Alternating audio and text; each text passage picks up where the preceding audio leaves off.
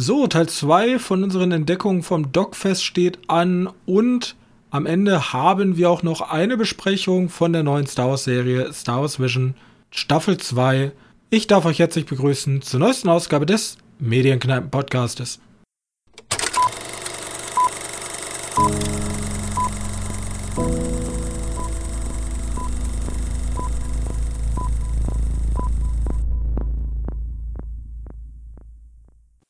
Hallo und herzlich willkommen zur Folge 176 unseres kleinen Filmpodcastes und an meiner Seite mein sehr geschätzter Mitpodcaster Johannes. Hallo. So, und auch wenn es gar nicht so reinpasst, wollte ich ganz am Anfang mal einmal über den Dune-Trailer reden. Weil ich habe, also es war die Las Vegas CinemaCon. Das ist so eine Messe, da, da das ist so fürs, also nicht für uns Endverbraucher, sondern für die ganzen Studios und Produzenten und die gucken sich dann alle und präsentieren auch teilweise schon, zeigen die da ganze Filme, auch zum Beispiel in Rohfassung. Also, keine Ahnung, da sind noch nicht alle Effekte fertig, aber die zeigen schon mal den Film und dann können sich darauf Studios, können die kaufen oder da werden auch so Deals abgeschlossen. Ich weiß zum Beispiel, oder ich habe zumindest gehört, dass Napoleon kriegt ja auch ein Kino-Release, weil die den schon für den Oscar auch platzieren wollen. Obwohl er ja von Apple TV kommt. Ja. Finde ich ganz ja, gut, weil ich will nicht extra ein Apple TV-Abo abschließen. Ich werde mir den auf jeden Fall im Kino angucken. Ja. Ähm, ja. Und da äh, werden auch immer sehr viele schöne Trailer gezeigt und so kurze Snippets aus Filmen. Und unter anderem ist da auch der neue Dune-Trailer erschienen. Genau. Und die Sache ist ja immer, der erste Dune-Trailer war ja, ich würde mal sagen, sehr politisch, also eher so Game of Thrones, wo noch nicht die Action angeht, äh, ab, Action abgeht. Und der neue Dune Trailer stimmt aber schon, ist irgendwie wesentlich actionreicher. Oder täusche ich mich da? Ja. Ja, weiß nicht. Ich fand den erst auch nicht, nicht gerade unactionreich, aber der hat so mehr von dem, was man halt. Im, es gibt halt diesen komischen Gladiator-ähnlichen Kampf im Trailer angeschnitten. In so einer riesigen Arena, ne?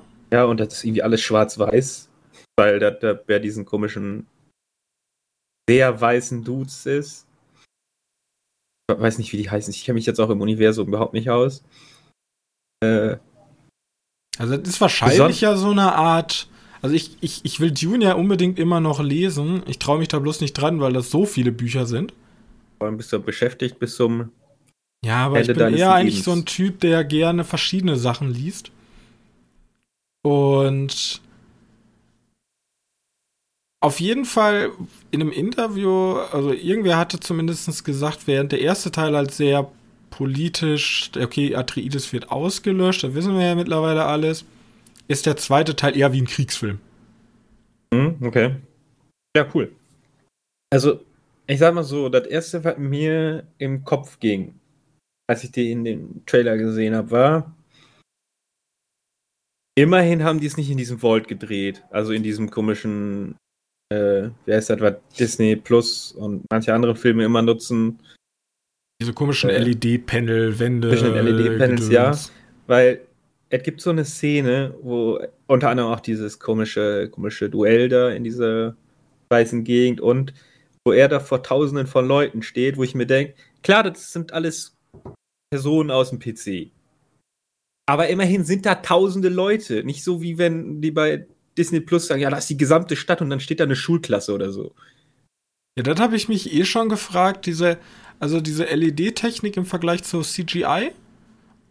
Der ist ja auch CG, aber nicht, nicht nachbearbeitet, sondern schon währenddessen, ja. Ist das so viel günstiger? Ja, ist wahrscheinlich immersiver für den Schauspieler unter anderem. Wahrscheinlich auch günstiger, ja. Ja, muss halt, gleichzeitig müssen die auch keine wirklichen Sets vorbereiten. Oder die müssen schon Sets vorbereiten, aber die sind nicht ansatzweise so groß wie, wie bei bei den alten Star Wars-Filmen zum Beispiel, oder bei den Star Wars-Filmen insgesamt, ähm, ist relativ, ja, nur diese, wie groß ist die Fläche von dem, von der, von dem Studio? Ist gar nicht mal so groß. Nee, ich also finde ja auch, so, also immer, was ich gesehen habe von diesem Making of, keine Ahnung, Mando läuft durch eine Wüste, dann streuen die da so ein bisschen Sand unten hin. Ja, genau. Ein paar Pflanzen davor stellen und dann halt LED-Wand an. Genau. Ja, da funktioniert es ja auch gut. Deswegen hatten wir auch ewig lange Tatooine-Vibes in Star Wars. Ja, ich glaube, je naturgemäßer das Ganze ist, desto besser. Aber im Vergleich, wenn ich jetzt wieder an ähm, Andor denke, wo die teilweise auch wirklich ja in diesen Scottish ja, Highlands ja gedreht Sets, haben. Genau. Das ist halt ein Unterschied wie Tag und Nacht. Ja. Ich meine, selbst, selbst nur Wüste. Guck dir an, wie die Wüste wirkt in Dune und guck dir an, wie die Wüste wirkt in Tatooine bei Mando oder so. Ist schon, da ist schon ein starker Unterschied. Klar, man kann jetzt auch sagen, ja gut, aber der eine hat ja auch weitaus mehr Budget. Ja, hat er. Aber ja. sieht trotzdem besser aus. Es sieht besser aus. Ich will ja immer das Beste. Mir ist halt ja im ersten Moment als Endkonsument egal wie. Hauptsache, ja. es sieht gut aus und man muss halt einfach konsolidieren, dass ähm, über ein echtes Set einfach nichts drüber geht. Nee. Leider, leider nicht.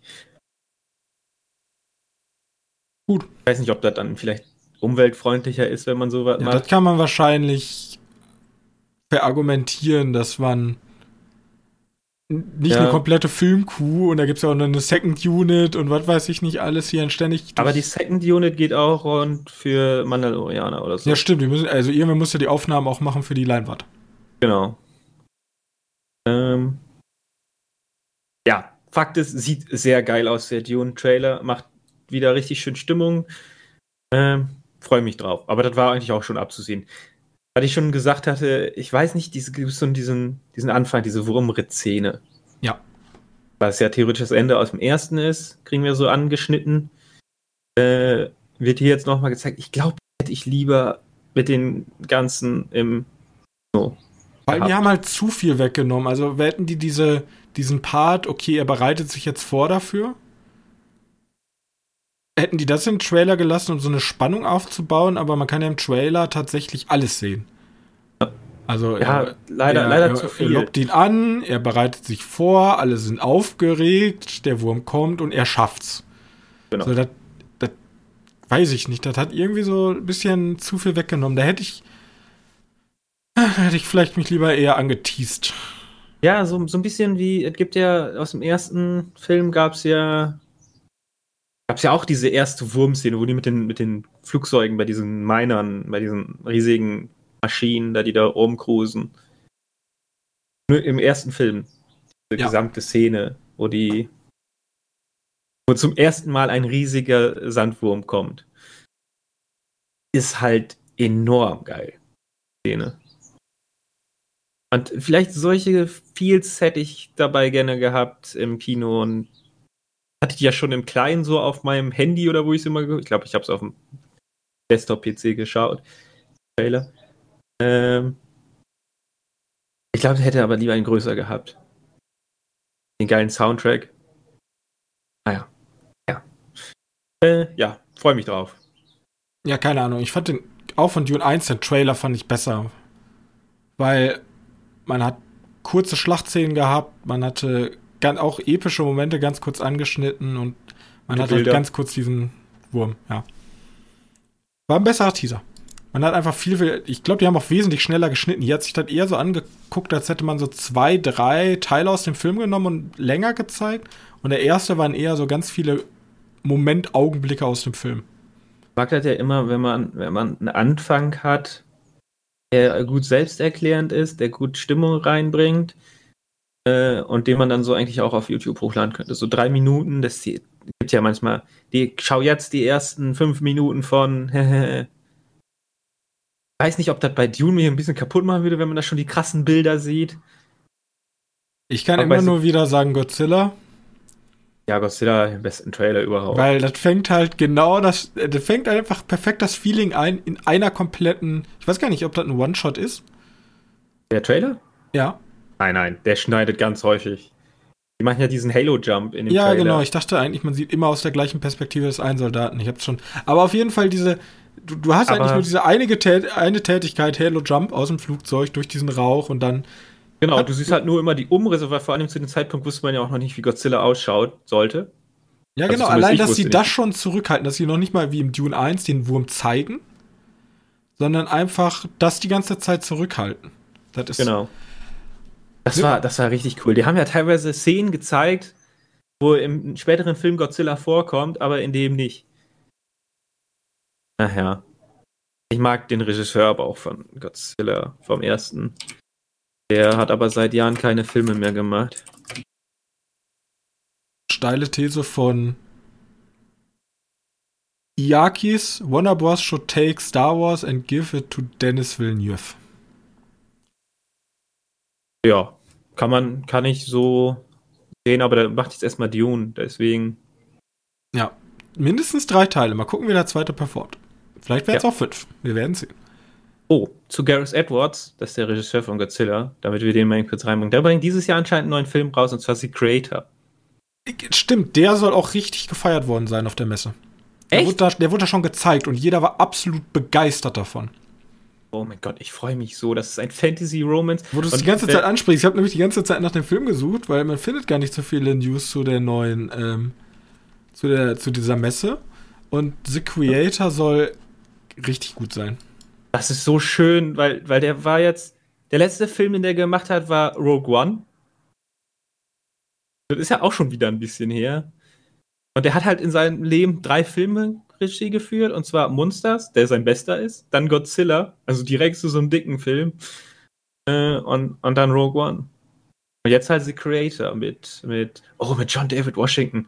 Uh, der freue ich mich Aber drauf. der wird ja, glaube ich, sogar über Disney veröffentlicht, also über Fox Searchlight. Gut möglich. Boah, ich habe da richtig Bock drauf. Ja, das ist, da, da freue ich mich richtig drauf. Ja, Moviepilot titelt Neuer Sci-Fi-Film von Star Wars Genie sieht nach unfassbaren Highlight aus. Boah, der hieß mal True Love, war der Produktionstitel die ganze Zeit. Jetzt heißt er aber The Creator. Boah, mein Gott, da freue ich mich richtig drauf. Den merke ich mir erstmal vor. Vor allem, das ist ja auch ein, also ist ja ein Sci-Fi-Film? Es ist ein Science-Fiction-Film, ja. Ist Gareth Edwards, da konnte man von ausgehen. Also das CinemaCon, da wurde schon der Trailer gezeigt. Also, wenn er auf das CinemaCon gezeigt ist, dann wird das auch nicht mehr so lange dauern, bis er uns erreicht. Ja, okay. Deswegen, Ihr habt es als erstes gehört, ja. The Creator. ja. Release soll übrigens, der soll noch am 5. Oktober erscheinen, ne? Echt? Oh, ja. Mann. The Creator kommt unter 20th Century Fox und soll zumindest ähm, 5 hierzulande, also sogar in Deutschland, am 5. Oktober. Vielleicht wird halt ein richtig gutes Kino, ja. Oppenheimer, dann der. Barbie. Dune. Wir kriegen Barbie, wir kriegen mhm. den neuen Mission Impossible. Das könnte wirklich gutes Kinojahr sein. Und wir sind schon im, im Mai. Wir hatten schon John Wick. Wir hatten schon John Wick, stimmt.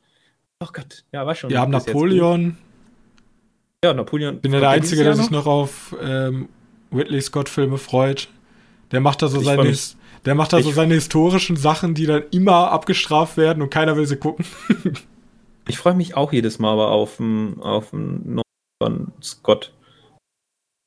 Ähm, ist ja nochmal, äh, haben wir ja letzte Woche über Evil Dead Rise gesprochen. Dann kommt von, nicht Evil Dead Rise Regisseur, sondern der Evil Dead Regisseur, der auch den der auch den Texas Chainsaw Massacre, den neuen gemacht hat. Da vergesse ich immer den Namen von dem. Ähm, ja, ich weiß so, was du meinst. Texas. Äh, du meinst. Warte, ich muss ganz kurz. Hey, Feder Alvarez. Feder Alvarez, genau. Scheiße, genau. ich auch nicht so Der schnell. macht anscheinend momentan den nächsten Alien. Aber der hat da Produ Produktion gemacht, nicht Regie, ne? Beim Texas Chainsaw Massacre. Ja, okay, gut, gut, gut möglich. Aber der hat auch Calls gemacht oder Don't Brief, den ersten. Und, Evil Und der Dead? macht anscheinend momentan den, den, den nächsten Alien. Da ist er zumindest mit bei. Ich weiß nicht, ob der da Regie führt oder oder nur produziert oder. Der Regisseur steht hier. Ähm, und der hat mich eigentlich selten enttäuscht. Da habe ich jetzt. Aber er kommt 2024. Okay, ich habe nichts gesagt. Ich dachte, er kam noch dieses Jahr raus. Ja, äh. Ja, da freuen wir uns auch drauf. Genau. Und ähm, eine ganz kurze Sache noch, wo wir gerade über Ridley Scott gesprochen haben. Gladiator 2 wird ja auch kommen. Für alle Historien-Fan, Film-Fans. Ja, okay, das. Okay. Haben sie den von den Toten aufgeweckt oder zum anderen Gladiator? Äh, ich habe keine Ahnung. Ich weiß bloß, dass Paul Meskel, kennst du Paul Meskel? Haben wir schon mal gehört. Sagt mir gerade nichts. Der wird die Hauptrolle spielen. Ich weiß auch nicht, ob das. Ähm okay, der hat bis jetzt nur so schnulzige Sachen gemacht. ja, heißt ja nichts. Kann ja was richtig Tolles rauswählen. Der wird anscheinend äh, der Neue werden. Wer führt der Regie? Dave Scarpa schreibt auf jeden Fall das Drehbuch und der hat schon ganz viel mit Whitley Scott gearbeitet. Der hat nämlich Director alles Geld der Welt Scott. und Napoleon. Okay. Und warte, Regie, finde ich hier irgendwas? Kann sein, dass er da auch Ridley Scott macht. Also Ridley Scott packt ja gerne eher sein Erbe an. Finde ich auch nicht schlecht, immer, immer mutig, aber kann natürlich auch Schund bei rauskommen. Ja, sehe ich gar nicht. Ich glaube, es steht noch nicht fest. Aber kann gut sein, dass das Ridley Scott sein wird.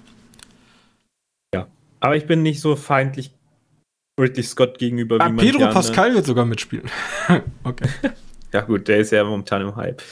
Ja. Gut. Ja. Also Gladiator 2 kommt aber erst 2024. Also 22. November 2024. Oh ja, gut, das dauert ein bisschen. Dauert noch ein bisschen. Gut, also wollen wir weitermachen. Ähm, ja. Wie letzte Woche angekündigt, Dokumentarfilme. Ja, diesmal habe ich ein paar mehr. Diesmal hast du ein paar mehr. Ich habe auch zwei mitgebracht. Ähm, für euch zur Information, das Festival an sich läuft ja schon in München selber, aber ab morgen, den 8. Mai, also nicht ab morgen, ab heute, wenn die Folge rauskommt, ähm, könnt ihr die at home mäßig auch per Stream euch die Filme angucken. Deswegen, go for it. Ja, es gibt, bitte, das lohnt sich wirklich. Es lohnt sich wirklich. Gut. Und da du drei und ich zwei hab, würde ich einfach mal sagen, ich lasse dir den Vortritt, dass wir eine schöne abwechselnde Ach. Abfolge von Dokumentarempfehlungen oder auch vielleicht nicht Empfehlungen haben. Ist mal gucken. Ja, sagen wir mal so, ich war ja letzte, letzte Woche, habe ich hier schon alle gesehen. Also alle hatte ich drei gesehen, diese Woche habe ich nur einen dazu gekriegt.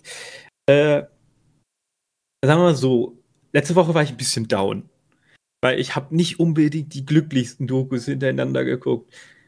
Äh, ich weiß nicht, ob du Be Water geschaut hast. Nein. Okay, weil da können wir mal mit anfangen. Erstens, Be Water äh, war wohl so ein, so ein Spruch, in, in, in Hongkong, darum ging es ja, diese aufständischen Rentenaufstände, weil China ganz viel Scheiße baut in Hongkong. Äh, war ein Spruch halt von, von Aufständischen, die gesagt haben, wir müssen halt wie Wasser sein. Und der Spruch wurde halt von, ich glaube, Bruce Lee hatte den damals gesagt, ne? Ja. Ich glaube, daran ist das. Also, er hat nichts mit Bruce Lee zu tun. Ähm, Was? Bruce Lee lebt um, noch und für, äh, ist Anführer des Widerstands? Oh ja. Ne? Ja, es ist, es ist schon, schon schlimm gewesen. Also es ist schon aus so eine ähm, aus so mehr oder weniger deutschen Blickwinkel, weil wir folgen teilweise auch einen grünen Politiker, der im Europaparlament sitzt und halt sagt und dann so ein bisschen mit einordnet und sagt, was, dass wir als Europa da irgendwie mithelfen müssen, weil. Nur ganz kurz zur Einordnung für alle Leute, die vielleicht seit guten 20 Jahren nicht mehr eine Zeitung aufgemacht haben oder sich mal ähm, weltpolitisch informiert haben. Es geht um Hongkong. Und Hongkong ist ja eine ehemalige englische Kolonie gewesen, die an China abgegeben wurde unter der Bedingung, dass 99 Jahre lang Hongkong komplett autonom ist. Genau. Und Hongkong. Also, sprich bis 2046. Ja, genau. Und Hongkong ist eine sehr liberale Gesellschaft, wo halt noch nicht diese ganzen ähm, Zensierungsmaßnahmen vom chinesischen, also ist ja auch Chine, chinesisches Festland, aber wo noch nicht diese ganzen Chim ähm, Zensierungsmaßnahmen etc. greifen und deswegen ähm, China aber mittlerweile keinen Bock mehr darauf hat, dass sie so liberal sind und immer mehr seine Fühler nach Hongkong ausstreckt. Genau. Und wenn man sich da mal inform mehr informieren möchte, die Dinge, diese, diesen Aufstand, dieses Movement hieß halt Umbrella Movement, weil gegen die Wasserwerfer haben sie halt mit Regenschirm versucht, dagegen zu hantieren. Deswegen Umbrella für ihr Regenschirm. Äh, ja. Sagen wir so. China ist, oder die Regierung, die Polizei, ist nicht gerade zimperlich damit um, mit den Aufständischen, mit den größtenteils Studenten, aber auch normale Mitbürger, keine Studenten, äh, ist sehr haarig gegen die vorgegangen. Also, das sind, das waren wirklich, wirklich krasse, krasse Bilder und die Dokumentation zeigt halt Bilder von, also auch ungeschön, ne? Also, es gibt so eine Szene, wo Polizisten halt so auf einen Aufständischen knien. Recht brutal und kommt immer mehr Blut raus. Und du denkst dir nur so, das willst du nicht sehen. Und ich war so down danach. Das ist wirklich. Also, das ist keine feel good doku so kann ich schon mal sagen. Und vor allem, weil, weil du, weil du auch als Zuschauer, bist du halt so komplett machtlos, weil du denkst dir so, das kann nicht angehen. Denk mir die ganze Zeit so, was sind das denn für Polizisten? Die müssen ja richtig Bock schon darauf haben, jetzt hier mal richtig Gewalt anzuwenden. Sind das irgendwie Menschen, die aus China da reingeflogen wurden, damit die die Aufstände stoppen? Ist das Militär gewesen? Das ist auch, also, was ich tatsächlich, ich, ich bin ja sehr politisch engagiert, würde ich jetzt nicht sagen, aber ich bin sehr politisch interessiert. Und was ich immer sehr interessant finde, ist, wenn man so Proteste in Demokratien im Vergleich zu autoritären Ländern sieht, wie stark die Regierung diese Kontrollorgane wie Polizei und Militär halt unter Kontrolle haben und wie brachial die Polizei auch gegen die eigenen Mitbürger vorgeht, weil das sind ja im Grunde auch nur Menschen, ja, die da arbeiten. Genau. Und wenn ich das also, vergleiche, zum Beispiel mit dem G20-Gipfel in Hamburg, wo dann die Polizei natürlich auch durchgreift, aber wenn man dann den direkten Vergleich zieht, zum Beispiel zu China oder auch Russland, wie, mit was für einer Brutalität da die Polizei gegen pot, äh, potenzielle pot, äh, Demonstranten vorgeht, das ist immer so ein Unterschied wie Tag und Nacht. Und ich kann mir bis heute nie so ganz erklären, wie die Regierung es geschafft hat, ihre Polizisten so stark einzuindoktrinieren, dass die so hart gegen Menschen vorgehen. Ich könnte das gar nicht. Selbst wenn ich Polizist wäre und ich wüsste ja, okay, da ist ein Vermummter und der wirft Steine auf mich. Natürlich kriegt er Handschellen und Gummistock ist gut. Aber das, was ich in Russland und China sehe, ist nochmal so eine, noch mal so eine Eskalationsstufe obendrauf. Ja. Ja, vor allem gibt es die Bilder Gummistock, ne? Also, da sind da vier Polizisten, die auf einen Boden liegenden Typ nochmal einhauen. Mehrfach. Also, keine Ahnung, was mit was den Polizisten da eigentlich im Kopf ist. Ich meine, du bist auch nicht glücklicher, wenn du jetzt denkst, so, keine Ahnung, die müssen doch schon irgendwie kaputt sein. Innerlich kann, kann mir vorstellen, dass das irgendwie Militärs, chinesisches Militär ist, was da komplett ohne, ohne, kann, ich weiß, ich kann es mir so schlecht vorstellen, das ist so empathielos, muss man erstmal sein. Und als Polizist empathielos zu sein, ist hier irgendwie ja, schwierig. Ich finde halt, ich finde es super schwer, Polizisten haben halt einen super harten Job. Ja, ne? du musst dich beleidigen und bespucken lassen und darfst halt trotzdem nicht einfach Gewalt ausüben. Aber ja. ich glaube, wenn du halt so gegen Menschen vorgehst, hast du dich im Job vertan. Genau. Oder irgendwas läuft ganz gewaltig falsch bei der Ausbildung dieser Polizisten. Ja. Ja, in so autoritärem System sowieso. Hier ist ja, in Deutschland ist das ja ein bisschen besser, würde ich mal behaupten. Ja, wir haben auch unsere Probleme und man sieht ja auch in Demokratien wie den USA, ja, wo Polizeigewalt jetzt ähm, ein sehr starkes Thema aktuell sind. Ja.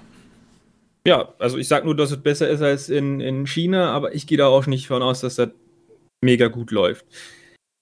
Und im Grunde Ach. ist aber die Dokumentation noch mal so eine so eine Chronik der der Aufstände, also einmal so die Aufstände zusammengefasst vom Start bis Ende oder ja, eher so ein eher so ein Zeigen und dann wie was währenddessen, also du siehst halt immer diese Bilder, wir kriegen mit von einer einer Aufständischen, die jetzt halt nach Berlin geflohen ist. Also das ist ziemlich Deutschland ist da auch relativ wichtig drin, weil es, glaube ich, auch eine deutsche Doku, deutsche Teilhabe ist dabei. Ja, wir haben, glaube ich, auch sehr viele politische Flüchtlinge aufgenommen. Ist gut möglich. Ja, wahrscheinlich auch andere Länder. Ich weiß, dass ein paar auch noch in den, in den Staaten sind, ähm, Amerika. Ähm, und die werden teilweise an, äh, die kommen teilweise zu Wort. Halt öffentlich, nicht unbedingt äh, für die Doku, sondern öffentliche Reden, die die gemacht haben. Und halt diesen grünen Politiker, den ich gerade schon angesprochen habe, der im Europaparlament sitzt ähm, und halt so ein bisschen, bisschen streitet mit der chinesischen, äh, mit den chinesischen Politikern. Und natürlich kann halt jetzt wieder zurechtgeschnitten sein. Ne? Ich weiß nicht genau, was die kompletten Aussagen sind, aber sowas Themen, die Thesen, die, die Aussagen, die du von den chinesischen Abgeordneten, der da für die EU oder in der EU kommt und da mit denen spricht, was der sagt, ist teilweise so ekelhaft dumm, so naiv, so, ja klar, ich, ich weiß, du musst irgendwie für deine Partei einstehen und deine Partei ist auch die einzige, die es in China gibt und da darf man auch, da soll man auch dann die Augen schließen vor logischen Fakten, weil theoretisch so ein Parteiprogramm, das funktioniert nicht. Das wäre ja auch keine Autokratie. Äh, und da regst du dich so rüber auf, wie, wie, ja, wie, wie uneinsichtig diese Person ist. Ja, ich glaube, naiv ist für einen EU-Beauftragten von China das falsche Wort. Ich glaube, der weiß ganz genau, was er sagt. Ja, ja, aber. Ich glaube nicht, dass er so naiv ist und sagt so, ihr seid alle böse, wir sind die Netten. Ich.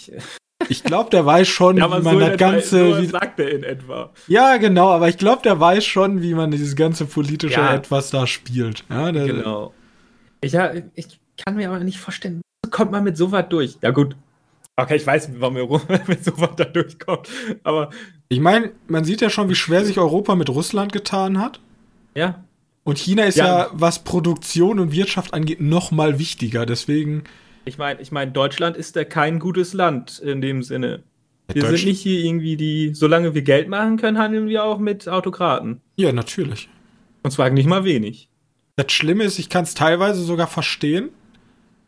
Ähm, Man kann immer sagen, sonst will es halt ein anderer machen, aber. Ja, das ist eine Argumentation. Das Problem ah. ist, man, wie, wie die in Top Gun sagen, die, die Schurkenstaaten. Schurkenstaaten, ja. Da ist meistens die ganzen Rohstoffe ist das Problem. Und wenn du halt, ich meine. Ja, du willst, du willst günstigen Stahl haben, dann musst du halt. Ja, also wenn du, also du bist, du bist ja hin und her gerissen. Entweder du sagst, okay, scheiß drauf, wir, wir kaufen nur noch den teuren Stahl und alles CO2-neutral und wir sind das Vorzeigeland. Aber du bist ja auch verantwortlich für alle Leute, die in deinem Land leben. Und auch, da gehören nun mal auch Unternehmen dazu. Und ja. auch wenn das natürlich eine sehr egoistische, kapitalistische Sicht ist, du bist ja dafür da, dass Deutschland gut dasteht auf der Weltbühne. Und da muss man auch mal Gas, also nicht unbedingt von Russland jetzt, aber auch mal Gas aus anderen, vielleicht nicht so demokratischen Ländern kaufen. Ich habe da auch noch ein Thema zu, weil bei Thilo Jung, kennst ja. du ja, ne? Jung und naiv. Haben ja immer so, kriegen ja wöchentlich, äh, wie heißt das, äh, Leute, die die interviewen können. Politiker oder Leute, die halt irgendwie in der Wirtschaft sitzen. Ähm, und da war mal ein, ein China-Experte, ein Schriftsteller, der auch in China lebt. Und da war halt die ganze Zeit so, weil das stimmt ja auch irgendwie, die West, der Westen ist so von sich selbst überzeugt und so, die. Ich weiß aber nicht, wie, wie korrekt da die oder wie wie eingenommen der vom chinesischen Staat ist. Ich will ihm jetzt auch nichts vorwerfen, aber der wohnt halt noch in China und. Also es gibt ja, es gibt tatsächlich die Auslegung, der Westen nach der außen Westen hin gibt er sich, ja. der, nach außen hin gibt er sich offen und liberal und genau. Umwelt und wir müssen alle was für die Erde tun und trotzdem kaufen wir in China massenhaft ein, wir nehmen in Kauf, dass in Bangladesch irgendwelche Kinder unsere Schuhe nähen, damit genau. wir die günstig kriegen können. Also natürlich, als Industrienation machen wir uns da einfach. Allein schon Schokolade ist ein riesiges Thema. Wir waren ja bei den was, Hamburg was, was Schokoladen. Thema? Schok Schokolade. Achso, Schokolade, ja. ja. Kompletter, wir waren ja im Schokoladenmuseum. Wurde da einmal angesprochen, unter welchen Bedingungen Kakaobohnen für uns weiße, reiche Leute ähm, besorgt ja. werden? Natürlich nicht. Wir, ja. waren, wir waren im Schokoladenmuseum Hamburg, sehr zu empfehlen, aber kritisch, dass da teilweise auch noch tatsächlich Kinder auf Farmen arbeiten in Afrika, um Kakaobohnen zu ähm, abzuernten. Das sind halt immer solche, solche Sachen, die. Ja, das ist halt Weltpolitik, ne? Und die ist halt wirklich nicht einfach. Das ist vor allem sehr, das kann einen sehr deprimieren alles, ja. Ich, das ist ein sehr deprimierendes Feld. Meine, meine, meine, und das sollte eigentlich jeder aus, jede sein, dass, dass Freiheit schon wichtige, dass Freiheit schon dazugehört. Für mich ist am allerwichtigsten Person. eingestehen, dass man es im Jetzt nicht sofort ändern kann, aber Maßnahmen betreffen, dass es zukünftig anders ist. Und das regt mich meistens auf, dass das nicht gemacht wird. Nee. Das also ich habe ja hab die Einsicht, wir brauchen China und wir brauchen auch Gas aus Saudi-Arabien und wir brauchen auch, also brauchen, brauchen wir jetzt keine Kakaobohnen irgendwo aus der Zentralafrikanischen Republik. Aber die Leute wollen weiterhin Schokolade essen, aber zumindest dann Bemühungen anstrengen, dass sich irgendwas ändert. Aber das wird ja meistens nicht gemacht, weil der aktuelle Weg der bequeme Weg ist. Ja. Und jetzt hat uns vor kurzem ein Krieg an den Grenzen von Europa gezeigt, wie schnell der bequeme Weg auch sehr unbequem werden kann. Und zwar ganz, ganz schnell. Genau. Ja, ja. weiß man ja, dass irgendwie wird es nur besser, wenn es mal einmal richtig schief gegangen ist. Ja, und das ist leider das Traurige bei der Menschheit. Ja, genau. Ah. Gut, ja, sind wir nochmal sehr politisch geworden. Ja, gut, aber du kannst nicht über Hongkong und diese äh, Umbrella-Aufstände, ja. Revolution. Aufstände hört sich immer so negativ an. Umbrella-Movement sprechen. Äh, die haben ja für Basic Human Rights, also keine Überwachung, freie ja, genau. Meinungsäußerung. Wir reden ja jetzt nicht davon, dass die da äh, wegen Schokolade auf die Straße gegangen sind, sondern die wollen halt die für uns im Westen die Grundrechte. Ja, wenn ich, wenn ich Aufstände sage, dann hört sich das immer so demokratiekritisch an, finde ich. Ich weiß aber auch nicht warum, das könnte auch vielleicht nur in meinem Kopf sein. Aber ja, die äh, wollten einfach nur für Grundrechte oder die sind einfach nur für Grundrechte auf äh, Straßen gegangen und wurden brutalst niedergeschlagen von jemand, der sich nicht mit Winnie the Pooh vergleichen möchte und deswegen ganz klein hat. Egal. Ähm, ja, ich darf auch nicht mehr in China einreisen, alles. ist gar kein Problem. Ja, spätestens, äh, ja, wenn wir groß werden, wird das ein Problem für unseren Podcast. Also alles gut. Der darf den niemals hören. Hier in Deutschland haben wir freie Meinungsäußerung. Der hatte, warte, wie hieß der denn nochmal weiter? Der hatte noch so einen Untertitel, Be Water.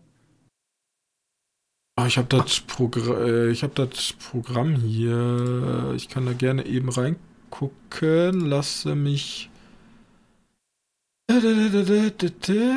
Dogfest. Es ist Ihr könnt euch das Programmheft übrigens auch beim Dogfest runterladen. Da könnt ihr alles mal angucken. Und dann könnt ihr einfach im Dokument so wie ich Be Water eingeben und da mal durchklicken und dann kriegt ihr raus, dass der Film heißt Be Water Voice from Hongkong. Ja, genau. Von Lia Erbal. Ist eine deutsche Dokumentation, ne? Ja. Aber das war auch schon ziemlich deutschlandzentristisch gewesen. War auch in, also mit deutschen Untertiteln. Und teilweise im Deutsch, weil wenn man hier mit den grünen Politikern spricht, der spricht halt entweder Englisch, weil er im Europaparlament sitzt, oder, oder Deutsch, weil mit jemandem spricht. Also es ist so eine Doku, wo du nicht so Talking Heads hast, sondern ähm, sondern du entweder die Stimmen oder die, die aus dem Off hörst, während du halt Bilder siehst, oder wenn jemand halt mit jemand anderem spricht. Kennst du das, diese, so ist die Doku aufgemacht. Ist nicht so, nicht so wie. Ja, es sind keine Talking Heads. Fertig. Okay. Äh, ja, ist nicht unbedingt viel gut, aber ist relevant. Ja, denn je. Allein schon an unserer Diskussion kann man ja, oder was heißt, dass man nochmal hinterfragt. Genau. Das ist wichtig, weil es gibt viele, viele Menschen, die machen sowas gar nicht. Vielleicht einfach mal in verschiedene Bereiche reingucken. Wie zum Beispiel ein Land, das natürlich demokratisiert wurde, wo alles perfekt jetzt läuft, wo unser lieber Freund, der Amerikaner, sehr viel Gutes Ach, gebracht hat. Den habe ich nicht geschaut, da konnte ich nicht gucken. äh, eine richtige Feelgood-Geschichte. Wir sprechen über den Eröffnungsfilm Etilat Ross. Ich hoffe, ich spreche das richtig aus. Das ist auch die gleichnamige größte Zeitung Kabuls. Und wenn euch jetzt, ihr denkt, Kabul, was war Kabul nochmal? Kabul ist die Hauptstadt von Afghanistan. Und Afghanistan kennt ihr wahrscheinlich hier im Westen nur aus ähm, den Nachrichten, dass da wieder irgendwelche Bomben hochgegangen sind oder irgendwelche US-Drohnen wieder irgendwelche ähm, Kinder weggeschreddert haben. Ja, da ist, äh, das, da ist eigentlich. Ähm, hast du mal ganz kurz, wie man das schreibt? Ähm, Etilat, also mit Doppel-A und dann ROZ, also freilassen ROZ. Dankeschön. Etilat Was ist eine afghanische Dokumentation über die gleichnamige, wie gesagt, ähm, äh, Tageszeitung. Und im Grunde haben wir hier ein Kammerspiel. Wir haben einen der Journalisten, der bei Etilat Ross arbeitet und der nimmt mit der Kamera auf, vor, während und nach dem Umsturz der äh, afghanischen Regierung durch die Taliban. Denn kurze Geschichtsstunde, Amerika, damals sind zwei Türme zusammengefallen und dann dachte sich Amerika, jetzt geht's richtig los und dann sind die im Nahen Osten ja einmarschiert. In viele Länder, Irak, Genau, Afghanistan. Zur, aufgrund der Terror, Terrorbekämpfung. Ne? Genau, also, also das Ziel war vor allem in Afghanistan ging es ja darum. Ähm, Al-Qaida hießen die, ne?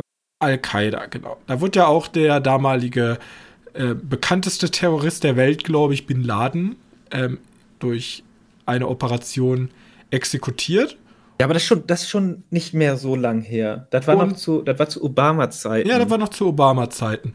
Und ja, aber fing aber mit Bush an, deswegen da ist ja, das ist schon, also das ist schon lange, lange, lange am Schwelen. Und die ähm, die Regierung Afghanistan hat auch eine sehr, sehr, also die konnten sich eigentlich nie wirklich, die haben eine sehr different, also eine sehr, die haben halt keine zentrale Regierung, sondern die bestehen aus ganz vielen Tri Tribes und ähm, verschiedenen Gruppierungen innerhalb des Landes. Dann gab es eine, ja auch ziemlich viele, also Gruppierungen jetzt politisch gesehen oder auch religiös? Nicht, religiös, religiös und generell kulturell. Sehr viele Kulturen, ah, okay. die da sind. Und, das ist so ein richtiger Schmelztiegel und ist halt super schwer aus einer zentralen Stadt. Afghanistan, alles besteht aus Bergen. Du kannst nirgendwo wirklich was gut anbauen. Ähm, haben eine super schlimme Kolonialgeschichte mit den Russen.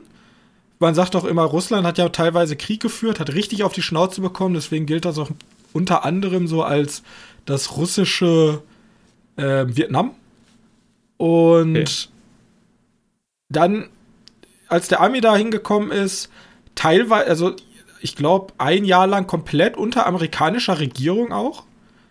Ähm, dann abgegeben an die jetzige, also ehemalige afghanische Regierung und ja, die war halt komplett zerfressen durch, durch Korruption. Mhm. Und die Amerikaner waren eigentlich nur noch in dem Land, weil die wussten, sobald wir rausgehen, ist der Taliban da. Okay, und jetzt mal ganz schnell, weil ich bin da komplett raus. Ja. Warum sind die abgezogen worden? Ich kann dir gar nicht ganz genau sagen, warum, aber Joe Biden hat irgendwann gesagt, so, es reicht. wir sind. Also erstens, die Amis waren die letzten, die noch da waren. Eigentlich war das ja eine. Äh, eigentlich waren da ja mehrere Länder sogar vertreten. Ich meine, Deutschland hatte ja auch Ausbildung in Afghanistan und Frankreich und die ganzen NATO-Länder waren ja alle da. Diese haben alle abgezogen, größtenteils. Es waren nur noch ein paar. Deutschland war ja auch einer der letzten, der gegangen ist mit dem Ami. Da gab es ja diese Bilder von, wie Deutschland hektisch versucht hat, bis jetzt fast schon überrumpelt, seine Leute da rauszukriegen. Ich erinnere mich an die Flughäfen, die da gestürmt wurden und da starten Flugzeuge, während einfach super viele Leute auf den, den sind. Ich, das war schlimm. Genau, und es gab ja auch mehrere Terroranschläge während der Evakuierung direkt an dem Flughafen von ISIS. Also es ist ja wirklich, ähm, es ist kein schönes Pflaster da unten. Und ja, irgendwann hat Joe Biden gesagt, wir sind jetzt raus. Und das war, vor allem, das waren für viele Leute auch sehr plötzlich. Da ist ja auch sehr, ja. sehr plötzlich passiert und innerhalb von innerhalb von Tagen und Wochen sind ja die Taliban einfach drüber marschiert. Und da waren teilweise 500 Taliban gegen 10.000 afghanische Soldaten. Das Problem war bloß, die Afghanen haben sich einfach ergeben, weil von 10 Waffen vielleicht eine Munition hatte. Weil alles durch Korruption äh, zerfressen war. Und jetzt haben wir unsere Tageszeitung, die auch sehr kritisch immer gegen die aktuelle Regierung, also nicht gegen die Taliban, sondern die davor, immer die Korruptionsvorwürfe aufgeklärt hat. Und jetzt haben wir dieses Kammerspiel, wir sind immer in der Redaktion und die treffen sich dann zu so Redaktionsmeetings und wir haben so einzelne Gespräche vom, vom Chefredakteur. Und dann kommen die Taliban und die Frage ist halt immer, okay, was machen wir? Machen wir weiter oder fliehen wir? Weil ich sag mal so, freie Presse ist nicht gerade das, was du sein möchtest unter den Taliban. Ich glaube, das geht auch nicht wirklich. Und dann ist also die Frage. Schon, aber mit hohen Kosten. Richtig. Und dann ist die Frage, okay, ähm, können wir uns evakuieren lassen über die NATO-Staaten, weil man du konnte damals sozusagen Antrag stellen, ich bin politisch verfolgt, weil ich freier Journalist bin. Und dann wird man normalerweise ausgeflogen. Und am Anfang geht die Tageszeitung aber die meisten Leute hin, einige fliehen, aber die meisten sagen, nee, wir machen weiter. Mutig. Und das ist halt sehr mutig. Und irgendwann, ich will dir gar nicht vorwegnehmen, irgendwann kommt dieser Switch, wo sie realisieren, okay, wir können nicht weitermachen. Die Taliban sind schon da, die Taliban haben die Kontrolle übernommen. Und die sagen sich einfach, wir können nicht mehr weitermachen. Mittlerweile werden die bespitzelt. Es passieren auch andere schlimme Sachen. Und diese Doku zeigt halt diesen, diesen Moment von, okay, alles bricht zusammen, können wir es irgendwie weitermachen oder müssen wir hier abbrechen? Und das halt so super besonders, weil durch dieses Kammerspiel, wir haben die Bilder gesehen vom Flughafen. Ich glaube, die Flughafenbilder werden ganz, ganz kurz eingeblendet. Ansonsten findet alles nur in diesen Redaktionsräumen statt. Und du merkst auch, wie sich die Leute verändern. So, das ist immer so tagesweise, dann ist immer Schwarzblende, dann kommt Tag, was weiß ich, 23. Juni sowieso. Ähm, mhm.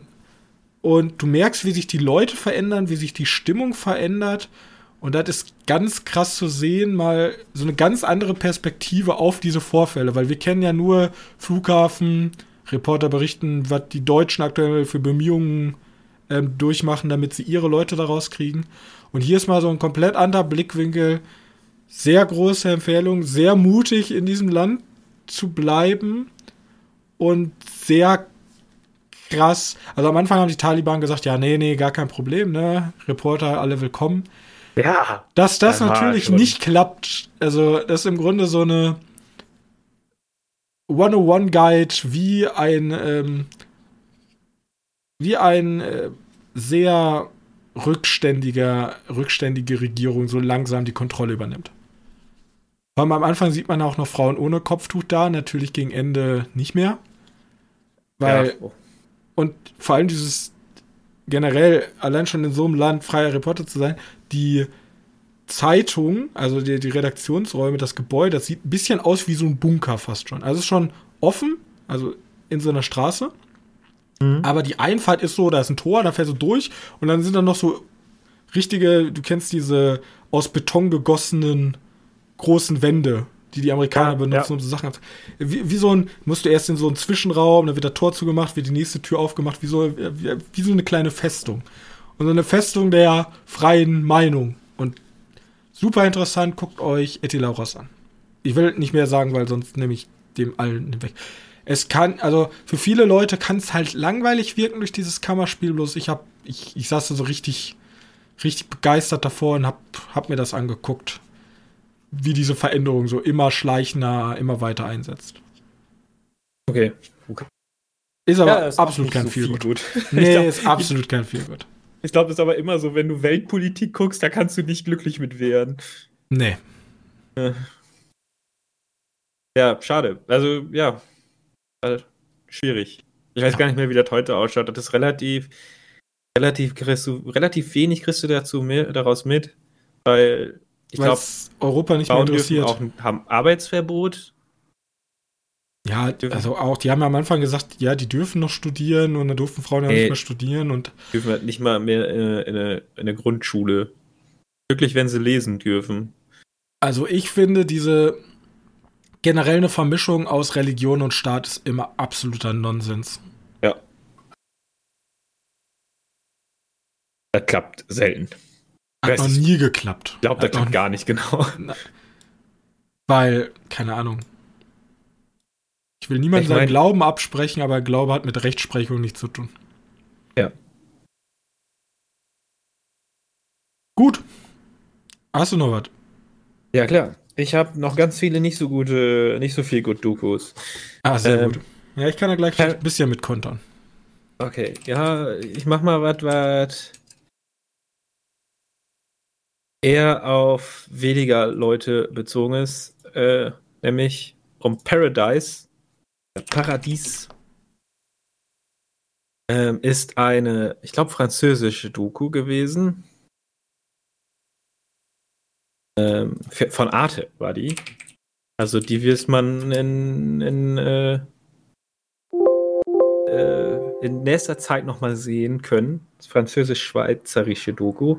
Und zwar wieder, so wie ich ja auch schon beim ersten Dogfest für uns, ähm, da hatte ich ja diesen Mammut Film, der in, auch in Sibirien spielt. Spielt er diesmal hier auch in Sibirien. Und zwar geht es um oh, subarktisch nennt man das dort. Arktische Wälder in Sacha, also gleiche, gleiche Ortschaft, mehr oder weniger. Ja. Ähm, die haben nämlich gebrannt. Äh, 2021. Vielleicht hast du was davon mitbekommen. Ja. Riesige Waldbrände. Ja. Und da kannst, also, man kann den Russen viel vorwerfen, aber da kann man nicht wirklich was gegen machen. Das ist. Da kann man nichts gegen machen. Gigantisch, diese, also. Da ist aber, ist aber auch nicht wirklich politisch bestimmt. Er gibt einmal so einen Anruf nach Moskau, die sagen so, ja, Pech gehabt. Ja, die, ihr seid ja. tiefste Sibirien, oder? Ne? Ja, genau. Eigentlich super traurig, aber interessiert halt im Grunde niemanden da. Ich finde insgesamt, ich finde dieses ne, diese Sache-Region da oben. Voll interessant, aber da hörst du ja gar nichts von. Also es gibt, ist ja auch Grund, es ist ja auch nicht grundlos, dass du davon nichts hörst, weil da ist ja nicht viel. Ähm.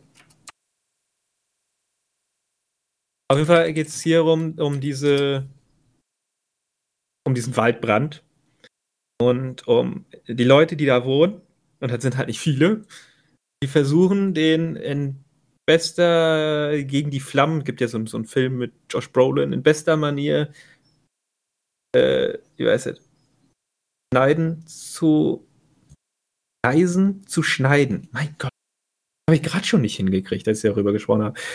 Schneisen zu schneiden in den, in den Wäldern, damit man mit Gegenfeuer, kennt, weiß man ja, wenn ein großer Waldbrand kommt, dann nutzt du nicht mehr irgendwie äh, Wasser, sondern tatsächlich liegst du Gegenfeuer, damit du so eine äh, Schneise hast, in dem nichts mehr wegbrennen kann, damit nur dieses Stück verbrennt, aber nicht der gesamte Wald. Ja. Das ist, so, so wird Feuer gelöscht, mehr oder weniger. Das Problem jetzt ist, das ist ein gigantisches Gebiet, was gebrannt hat. Ja. Gigantisch. Ist riesig. Dann gleichzeitig ist Torfboden, der brennt halt auch nochmal unten drunter weiter. das war komplett bescheuert. Ähm, und du hast 100 Leute, oder in unserer Doku, wir folgen vielleicht fünf Leute, die versuchen, diesen ganzen Waldbrand zu stoppen. Und es gibt halt immer so Szenen, wie die dann da sind und äh, du kannst dir vorstellen, tiefstes Sibirien, welche Technik die Leute da haben. Gar keine. Also die haben eine Axt oder ne, haben, eine, haben eine gute Stielkettensäge. Ähm, und das war's. Eine Kettensäge, ein bisschen, ein paar Schippen und das war's. Und damit versuchen die jetzt das Feuer zu löschen. Natürlich nur im Kleinen, weil die sind, die wissen ja auch, dass die das nicht komplett löschen können. Aber die wollen halt ihre, ihre, ihre Ortschaft davor schützen. Ja, auch verständlich. Also der, der Kampf der paar Leute, für die sich auch so niemand interessiert. Ja, genau. genau. Gegen die Flammen. Gegen, okay. gegen ein Flammenmeer. Und dann ist die Doku halt immer dabei und du bist halt. Vorstellen, am Anfang sieht man noch relativ wenig davon und dann fahren die irgendwann da rein und das ist wie Blade Runner. Gibt ja, würde nach Las Vegas kommen, wo da die komplette Himmel orange ist das sieht genau so aus. Und dabei hast du dann diese kalte Gegend. Und findest ja die ist zu dem Zeitpunkt auch nicht mehr kalt, weil da so viel Asche in der Luft ist. Ähm, oder Rauch in der Luft ist. Äh, und die ganze Zeit hörst du auch die Leute am Husten, weil die haben ja auch keine wirkliche. Die haben ja keine Ausrüstung, die machen das ja Keine Ausrüstung, nee. Und es gibt halt, es gibt halt so eine extreme Szene, wo. Also der, ist, der Wind ist ja relativ relevant bei so einem Waldbrand. Ja sitzen halt hinter dem Feuer, also gegen Windrichtung und machen gerade eine Pause. Kannst ja auch nicht die ganze Zeit arbeiten. Und die sind dann am Rauchen. Ja. Die ganze Zeit so.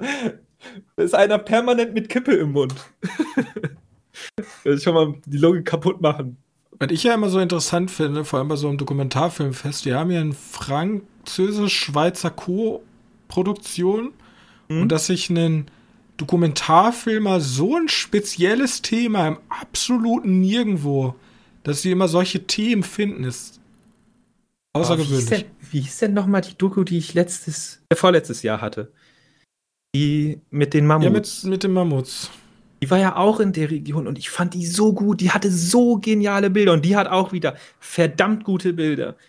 Also, also die sind nicht schön, die Bilder, weil du siehst theoretisch, wie ein Wald wegbrennt und da Leute zwischen, die komplett machtlos versuchen, da einen, unmögliche, einen unmöglichen Job zu bewältigen. Also das Gebiet ist jetzt halt gelöscht, dank Regen und mehr oder weniger so hört. Aber das ist das erste Mal, dass in der Ge Geschichte der Menschen oder der Aufzeichnung Aschewolken über der Arktis waren. Gab's noch nie davor. Okay, ja sollte es wahrscheinlich auch nicht normalerweise. Ist nicht, ist nicht so gut.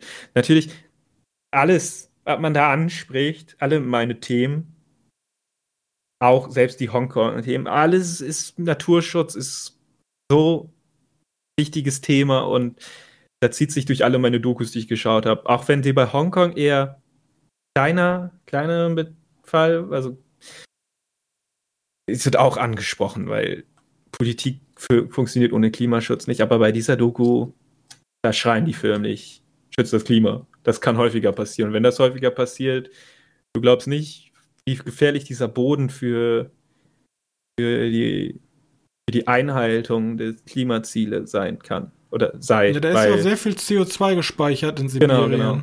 Und das wird genau. ja durch solche Sachen alles freigesetzt. Das war bei der Mammut-Doku, und die ist ja schon wieder zwei Jahre her, war das noch noch schlimmer, weil da haben sie gezeigt, ja, das, ist, das sind diese Kipppunkte. Ich weiß nicht, ob du schon mal von gehört hast. Bei, beim Klimaschutz gibt es so Kipppunkte. wo es kein Zurück die, mehr gibt. Genau, und wenn die erreicht werden, dann haben wir riesige Katastrophen, dann stehen uns riesige Katastrophen vor. Und eine ist halt dieses Auftauen des Spermafrosts, unter anderem.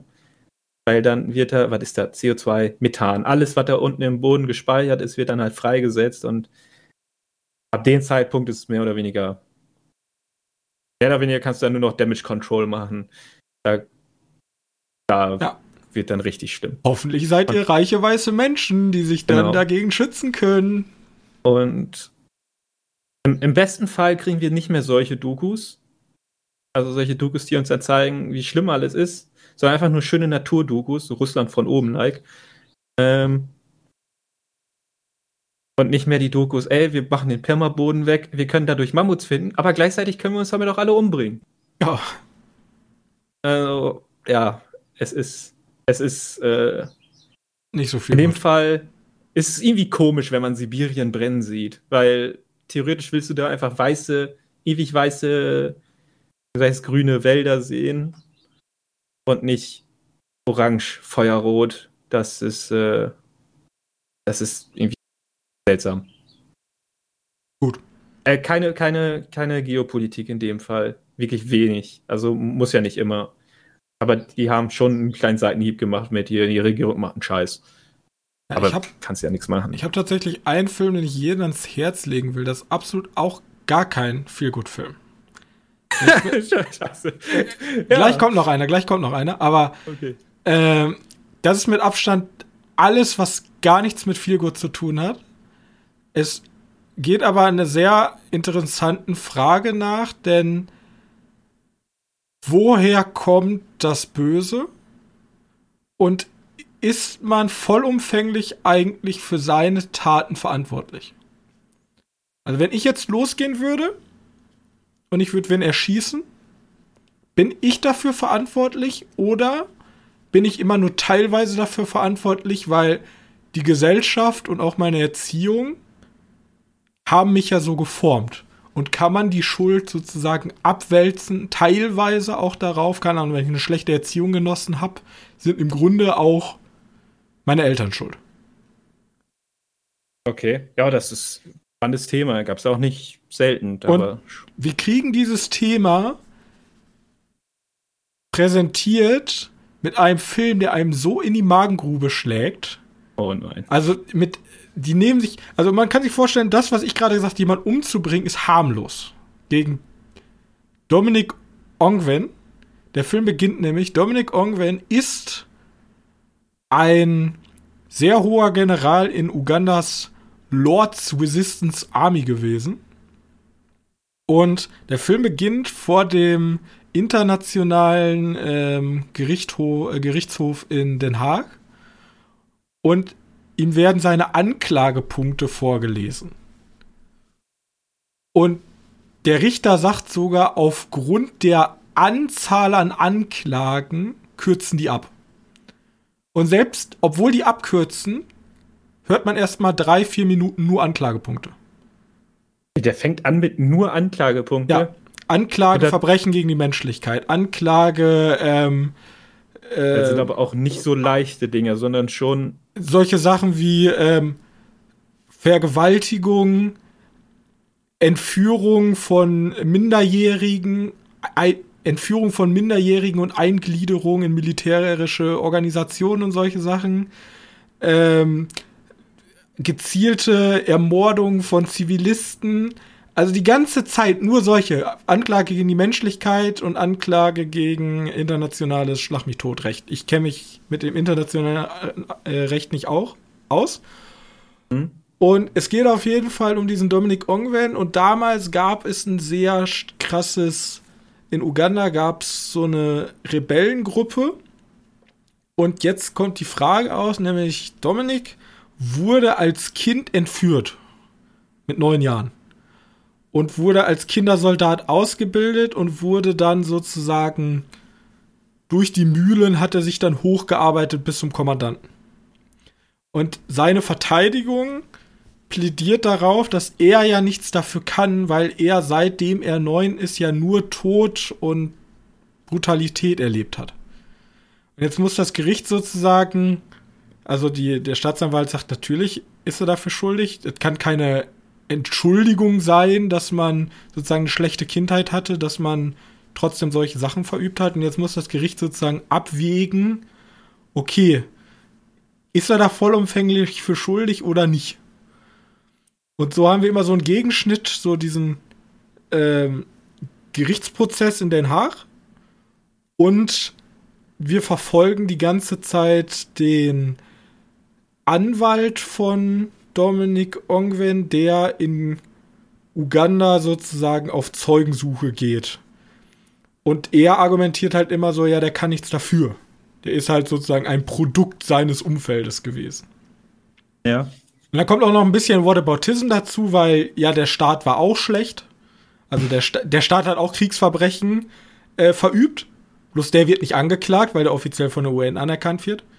Und ähm, die er ist ja nur einer von vielen Kommandanten, zum Beispiel der Herrscher, der, der ist auch so, der, der, die Rebellion-Gruppe wird irgendwie von jemandem angeführt, der sich für Gott hält und so ganz starke religiöse Dingens. Ja, ja, okay, und dann so wird auch noch sein Guru befragt und Apokalypse. Irgendwie so, so ein verquerer katholischer Nonsens. Und die sind ja alle noch flüchtig und wurden nicht gefasst. Und er sagt halt so, ja, und deswegen wollen die jetzt ihn als einzigen Schuldigen hinhängen, weil die den anderen, er soll halt für alle jetzt da an Galgen kommen. Okay. Und das ist halt zutiefst deprimierend, weil im ersten Moment denkst du dir so, okay, ist er denn schuldig jetzt für alles oder nicht? Also er hat die Taten begonnen oder er hat sie befohlen. Deswegen also ist es kein, kein Gerichtsdrama. Ist kein Gerichtsdrama. Es, es, ist klar, also die Beweise sagen schon, er war's. Ähnlichkeiten zu San Omer, den ich auch vor kurzem gesprochen habe. Also, wir wissen schon, er war's. Die Frage ist bloß, ist er schuldfähig? Und am Anfang gehst du da noch mit und denkst dir so, ja, okay, ich denke drüber nach, aber es wird halt immer mehr gezeigt, was er gemacht hat und irgendwann denkst du dir so, das ist mir eigentlich jetzt da, da will ich auch der Film reinboxieren, ist mir eigentlich gerade relativ egal, ja, ab ins Gefängnis mit dem Schwein lebenslänglich. Weil der hat halt unausstehliche Sachen gemacht. Und das finde ich ganz interessant, wie der Film halt damit spielt, diesen Fall zu nehmen. Also ich meine, in San Omer ging es darum, ein Kind umzubringen, ist ja eine Gräueltat. Und hier geht es darum, er hat ganze Dörfer alles umgebracht, egal ob alt, jung, Kind, Baby, alles. Und hier, die schreiben es noch mal eine Stufe weiter. Gibt es denn, gibt's denn eine Angabe, warum der die umgebracht hat? Ja, es wird halt immer argumentiert, weil er als Kindersoldat, also er, er erzählt so, dann auch aus. Nur auf Mordlust ist das ja dann, oder was ist das? Er wurde ja entführt. Er wollte ja nicht in die Gruppe. Das gesteht man ihm auch zu. Und dann erzählt er auch immer so, ja, als ich damals dann äh, wollten wir weglaufen mit einem und den haben sie dann ge, ge, geschnappt. Und unsere Aufgabe war es dann, wenn wir nicht sterben wollen, müssten, mussten wir ihn Stück für Stück halt aufschlitzen. Und so werden halt diese Kindersoldaten indoktriniert. Und da sind dann diese Punkte, wo man dann sagt, okay, wenn du so aufgewachsen bist, ist es dann natürlich, dass du ein Arschloch wirst. Ähm, ja.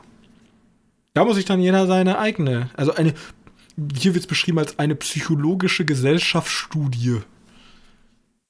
Ist schon ein super harter Film. Jeder, der viel gut will, auf ganz weit weg von dem Film. Da, da ist so ein Thema, da will, muss man sich, da will man sich mit beschäftigen. Allen anderen wird das wahrscheinlich zu sehr an die Nieren gehen. Ja, da mhm. haben die meisten, also für die meisten, die halt schon eh genug Ballast haben mit irgendwelchen harten, also allein wenn du eine Tagesschau anmachst, hörst du eh nur negative Sachen da haltet ich euch von dem Film fair, aber jeder, der mal Sano mehr aus einem noch extremeren Winkel sehen möchte, kann sich gerne Theater of Violence angucken. Theater of Violence. Theater of Violence. Klingt auch schon nett. Ja, klingt sehr einladend. Aua. Ähm. Ich wollte gerade, ich habe gerade währenddessen nachgeguckt ob ich ja immer noch meinen, den Namen herausfinden kann von der Mammut-Doku. Ähm, aber gut im, im, im Suchen. Ja, sonst kann ich auch noch mal suchen. Ähm, die Frage, die Frage ist, ich würde jetzt schon ganz gerne mit einem positiven. Hast du noch ja, positiv? Ich habe hab noch einen nicht so positiv. Warte. Hm. Der, der heißt nicht so positiv. Er ist eher schon. Er ist schon negativ. Ich es nicht. ähm, aber wieder nur auf Einzelschicksale. Aber diesmal nicht irgendwie umwelttechnisch. Also theoretisch ist auch wieder der Umweltschutz ganz wichtig, weil es geht um Spitzbergen. Und was? Da habe ich noch The, The Visitor geschaut. Oder The Visitors. Entweder das hat The Visitor oder Visitors. Äh, und es geht halt, ist glaube ich eine tschechische Dokumentation über die nördlichste, ja, nördlichste Dörfchen äh, Europas zumindest. Ich weiß vielleicht sogar der Welt. Ähm, weil es hat so eine, so eine Wohn, so eine, so eine, ja, so ein, so ein kleines Dörfchen in Spitzbergen oder auf Spitzbergen. Besonderheit daran ist, dass da relativ viele Menschen unterschiedlichster Herkunft herkommen. Aber Bergen gehört irgendwie zu Norwegen, maybe? Ja. Also wenn du von nördlich ausgehst, dann ganz sicher Nordwegen. Ja, äh. Und die Regierung sagt, die Leute, wenn die keine Arbeit haben, oder wenn die nicht, äh, wenn die nicht, äh, weiß it, nicht anerkannte Arbeit haben für die Norweger, dann haben die nur ein Jahr, dürfen die sich auf Spitzbergen befinden. Dann geht es halt um eine tschechische Familie, die da hingezogen ist. Wenn die Arbeit haben, dürfen die für ein Jahr da bleiben, sonst nicht. Also die müssen halt irgendwann weg. Aber gibt es da einen Grund für? Ist das so unfassbar. Ja, wir sind vielleicht dann doch nicht ganz so, äh, so, so fremdenfreundlich. Ähm, vielleicht, ich weiß nicht genau, wie der Grund war, wenn das ist nicht ganz, die, ganz so das Thema davon. Es geht nämlich eher um und diese Tschechin, die da wohnt, die versucht gerade Norwegisch zu lernen. Ähm, was aber auch nicht wirklich nützlich ist, weil die ja sowieso nach einem Jahr wieder wegkommt. Äh, spricht halt mit Leuten, die auf dieser Insel wohnen. Kann man Spitzbergen als Insel bezeichnen? Ja, ich glaube wohl, oder? Ähm, äh. da wohnen und die halt, was die davon halten, dass die, dass die, äh, dass sie wieder weggeschickt werden von der Regierung aus. Und die Regierung hat da ja nichts mit zu tun. Das ist ja eigentlich, eigentlich ziemlich autonom, das da oben. Ähm, aber wenn die norwegische Regierung sagt, da hast du nichts mehr zu suchen, dann hast du auch nichts mehr zu suchen. Denn da ist Spitzbergen.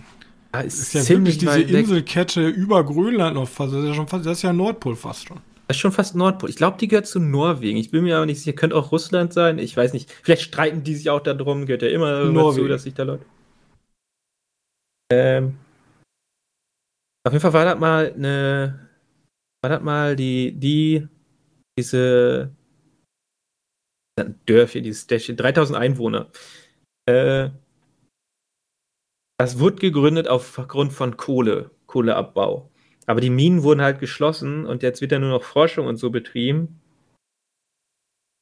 Äh, und deswegen, deswegen gehen da Jobs weg. Übrigens auf Spitzbergen ist auch diese Mega-Sammlung von allen Pflanzensamen, die es gibt. Kennt man vielleicht, hat man schon mal bei Galileo gesehen oder so. Mm, das aussieht wie so ein Superschurken. Äh ja, genau, super Schurken Geheimversteck. Das ist übrigens auch der Ort, wo die berühmte 24-Stunden-Tag Midsummer ist. Also da ist 24 Stunden lang hell. Weil es so weit im Norden ist. Naja, im, im Sommer ist es 24 Stunden hell und im Winter ist es 24 Stunden dunkel. Ja. Das ist aber auch schon in Norwegen so. Also ja, im, aber nicht ganz. Teil von Norwegen. Ja, doch klar.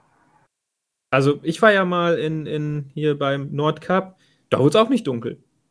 Da hast du diese, die kriegst du eine Abendsonne, wo die, wo die Abendsonne, kann man, ja, kann man so sagen, wo die relativ tief hängt. Und es hat die ganze Zeit so eine Stimmung, ah, oh, jetzt gleich wird's dunkel.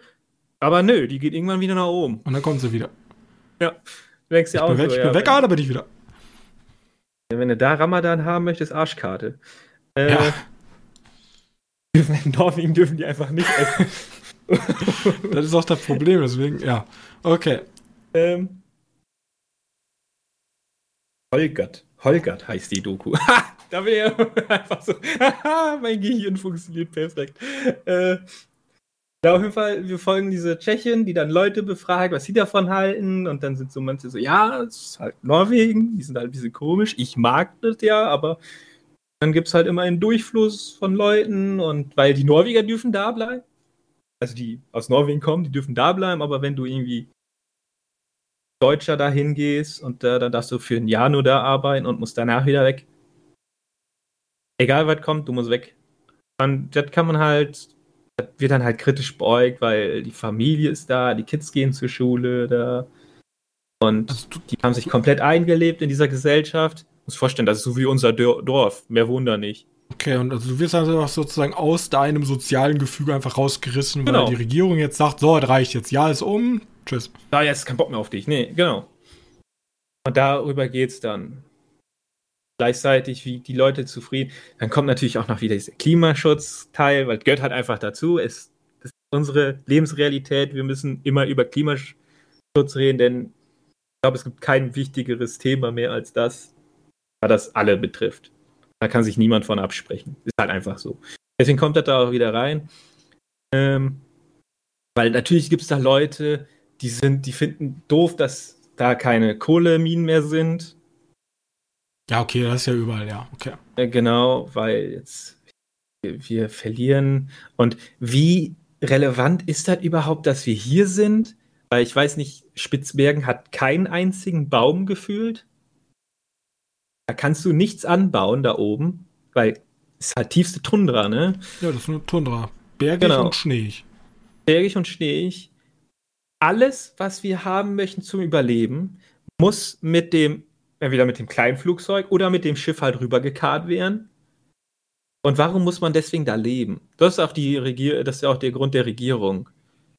Wie die Norweger selbst können die da nicht Also die haben eigentlich im Grunde keinen Bock mehr dazu refinanzieren. Am besten genau. die sagen, geht einfach alle da weg und dann wird ein Naturschutzgebiet und dann ist gut.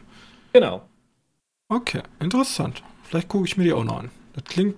Ja, aber ist eher persönlich bezogen, ne? Also, okay. also immer nicht so viele Regierungsaussagen. Du kriegst immer nur Aussagen von den, von dieser Frau und dann so ein bisschen Leben und dann kriegst immer Bilder von dieser Ortschaft. Und die sieht halt wirklich schon also weil Spitzberg halt auch krass ausschaut, ist schon, schon ein interessantes Gebiet. Und dann halt im Winter sind die da, das heißt, du hast Schneesturm, was da mal ein paar Autos durchradeln, weil da fahren halt auch Autos rum. Weil, klar, auch wenn du nur 3000 Einwohner Ortschaft hast, möchtest du natürlich mit deinem dicken Benz da rumfahren. Ja, okay. Wie gesagt, da ist schon, ist schon kritisch zu sehen, warum man da wohnt. Doch eigentlich eine interessante Frage, dieses, es gibt ja immer mehr, wir wollen im wir wollen im tiefsten Nichts leben. Immer mehr diesen Drang, in, in, also mittlerweile, die Leute sagen ja gar nicht mehr, ich will nur in die Stadt, sondern ich will auch kann irgendwo in Norwegen im Nirgendwo leben. Ja, es gibt auch meiner, Stadtflucht, ja. Mit meiner kleinen Hütte, bla bla bla. Aber es kann halt nicht jeder im Nirgendwo leben, weißt du? Ja. Ja. Ja, es ist schon interessant. Und die ist super schön. Also, die hat da Bilder ich mag ja eher so Kaltberg und so. Äh, aber ich finde, die sieht so. Und da habe ich mir auch kurz gedacht, möchtest du nach dahin ziehen? Da ist halt nichts, aber da sitzt du dich da in deiner schönen bunten Hütte, weil weiß ja die Norweger, die bauen ja so komische bunte Holzhütten. Da habe ich aber die perfekte Doku für dich. Ja, ich glaube auch nicht, weil das ist mir zu, fair, zu weit entfernt und ich will ja mal gut. Kino haben. Wobei, die haben Kino. Die haben Kino? Ja. Da weiß ich nicht, ob die auch bei mir ein Kino haben. Ich rede über Skichef. Ach ja, das habe ich gesehen. Dokumentation. Am Anfang dachte ich, ich wurde ein bisschen auf den falschen Fuß erwischt, weil ich dachte eigentlich, ich kriege was anderes. Ich dachte eigentlich, ähm, junge Köchin, ähm, die Praktiken, also ein Praktikum macht ähm, bei verschiedenen Sterneküchen. Und mhm. ich dachte am Anfang, ist das so ein. Äh, darf man ganz schnell einhaken? Deutsch? Deutsch. Köchin? Ja. Deutsche Köchin okay. kommt aus der Nähe von Köln, glaube ich. Ja, Oder ich kommt aus Köln. Gesehen. Und ähm, es geht um Agnes. Agnes ist, äh, ich dachte am Anfang, wie gesagt, ist so ein Feministen, also ich nichts gegen Feminismus, aber ich dachte eigentlich ist es so Thema Feminismus, wie komme ich in der männerdominierten Küche klar? Ja, und Weil, das ist man, ganz schlimm in der Küche. Wenn man, wenn man so an äh, Sterneküchen denkt, denkt man leider nur an Männer. Vor allem auch, wenn ich Köche. Köche sind. Das ist ziemlich Köche, militärisch, ne? Ja, es ist auch sehr militärisch. Und ähm, ich wollte ja selber eigentlich, ähm, hätte ich nicht studiert, wäre ich Koch geworden. Was mich immer davon abgehalten hat, war zum einen der Ton in der Küche, der hat mir nie gefallen. Und die äh, bescheidenen Arbeitszeiten. Und die bescheidenen Arbeitszeiten, auch das bescheidene Geld, zumindest was normale Küchen angeht. Aber, Aber eine hohe Erfolgsrate. Kann was? ganz berühmt werden. Das stimmt. Nämlich Agnes will ganz berühmt werden. Sie definiert am Anfang des, des Films ihre, ihre, ihr Ziel ist es eigentlich, jetzt erstmal ein bisschen selber zu arbeiten in verschiedenen Sterneküchen und dann irgendwann mal selber ein Restaurant zu öffnen. Und am ja. Anfang, ähm, sie startet tatsächlich einfach mal random, was ich übrigens übelst krass fand, in einem Drei-Sterne-Michelin-Restaurant in Österreich. Und da Bei wird noch so ein bisschen dieses, ja, hier gibt es insgesamt, keine Ahnung, 40 Köche und drei davon sind Frauen. Und eine davon arbeitet überhaupt in der oberen Küche. Es gibt ja diese, äh, wo so gebacken wird und so Süßwagen gemacht werden. Das ist ja eine separate bei so großen Küchen oder bei so Sterneküchen. Da mhm. arbeiten die Frauen, die machen dieses filigrane Zuckerzeug, ne? Und die Männer, die machen da die Hauptgerichte und die wahren Stars, ja? Und das wird am Anfang noch so ein bisschen aufgebaut und sie fängt dann halt an, in dieser, in diesem österreichischen, äh, in dieser österreichischen Küche sich weiterzubilden. Und sie hat aber geplant, in mehreren, europaweit mehrere verschiedene Modelle auszuprobieren. Wir werden später auch noch in ähm, Spanien sein und wo Corona dann auch reinkickt und Verrühren. Also das wird sozusagen während Corona gedreht. Wir kriegen so gerade diesen Umschwung, kein Corona, Corona. Und ich fand es ganz interessant, weil am Anfang definiert sie ihre Ziele, ich will ein eigenes Restaurant in der Großstadt. Das ist ihr Ziel. Und schlussendlich macht sie dann ihre drei Monate in Österreich. Der Chef ist super zufrieden mit ihr, kann sich sogar vorstellen, dass die mal zusammenarbeiten. Ne? Ja. Dann geht sie nach Spanien dann geht sie nach Spanien und da ändert sich die Küche vor allem. Da ist dann so ganz viel molekulare Küche. Da geht es dann darum, irgendwelche Algen-Gilets in andere Gilets einzufüllen und dann so Kügelchen zu bekommen. Und ganz andere Art von Kochen.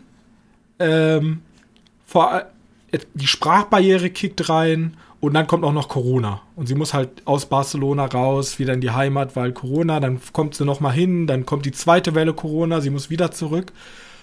Und dann kommt der Tag, dass äh, sie während Corona geht sie auf ein Restaurant, das liegt auf den Färöern.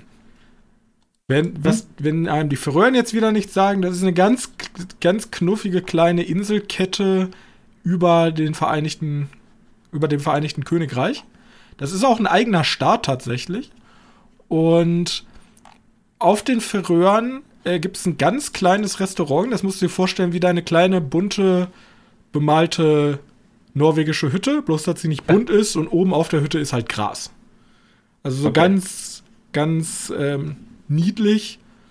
Und da lernt sie dann da gibt es einmal so eine, ein, so ein Hütchen für die Gäste und ein Hütchen ist die Küche. Und da wird ganz naturverbunden gekocht. Da kann es dann sein, dass der Chef sagt: So, Leute, hier, du und du, nimmt euch einen Eimer und holt mal Muscheln vom Strand.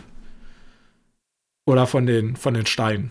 Oder sammelt mal ein paar Algen. Und da wird halt super, ganz traditionell Ferrörer Küche, vor allem nur mit Zutaten, die man auch auf den Ferröhren finden kann. Hellbutt, ja. Und sie fängt dann an, sich komplett darin zu verlieben. Gleichzeitig wird aber in Österreich ein, ähm, gleichzeitig wird in Österreich einen, wie heißt es, der Plan geschmiedet, in Berlin ein zweites Restaurant zu eröffnen. Und ein sehr guter Freund von ihr soll das, also ein Freund, den sie sozusagen gefunden hat in der Zeit in Österreich, der soll das leisten und er möchte sie sozusagen als ihre, als die linke Hand haben.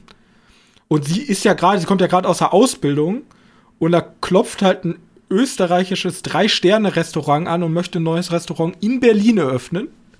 Und sie soll direkt zweite Hand werden. So aus dem Nichts. So, da muss man das ist, äh, yo. Das ist halt, und das ist ja im Grunde, haben wir jetzt diese Perspektive, da ist genau ihr Traum wird ihr gerade erfüllt, in der deutschen Hauptstadt ein renommiertes Restaurant zumindest als zweite Hand schon mal mitgestalten. Sie hatte auch Gestaltungsfreiraum etc.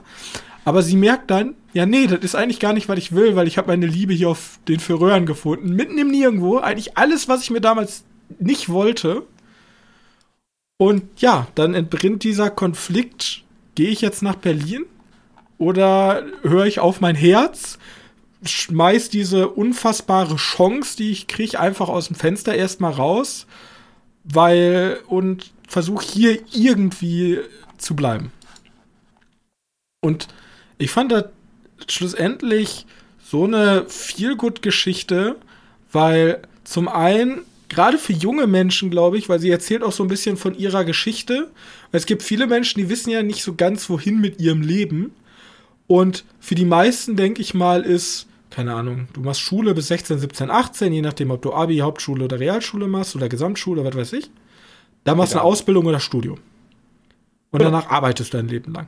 Und ihr, sie sagte sogar, sie, sie hat ja erst mit, ähm, sie hat ja erst eine andere Ausbildung gemacht als Hotelkra Hotelfachkraft. Nee, ich weiß gar nicht, wie sich das nennt. Also ja, wird wohl richtig sein. Im Hotel. Im Hotel und hat dann Ahnung. erst mit ähm, 22, 23 angefangen, nochmal eine Ausbildung als Köchin zu machen. Und das ist ja schon für die meisten schon relativ spät.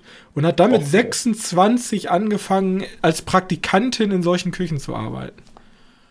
Also, und ich finde es halt super, dass sie halt hingeht und offen darüber spricht, was ihre früheren Träume sind und dass sich das halt alles ändern kann, dass man auch mal sagen kann, egal wo ich jetzt mich hinentwickelt habe, man kann sich auch noch mal komplett in die andere Richtung entwickeln und man soll eigentlich auf das hören, was einen glücklich macht und nicht das, was vielleicht gesellschaftlich der optimale Weg wäre.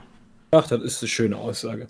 Und das braucht man aber nicht, kann man nicht nur bei der Küche sehen, das kann man überall. Das sehen. kann man halt in jeder Lebenssituation. Egal genau. wo ihr euch gerade befindet, macht das, was euch glücklich macht und hört nicht vielleicht immer darauf, was der perfekte Weg eurer Karriere wäre, sondern oder was eure Eltern wollen. Was eure Eltern wollen, was der Chef will, was weiß ich.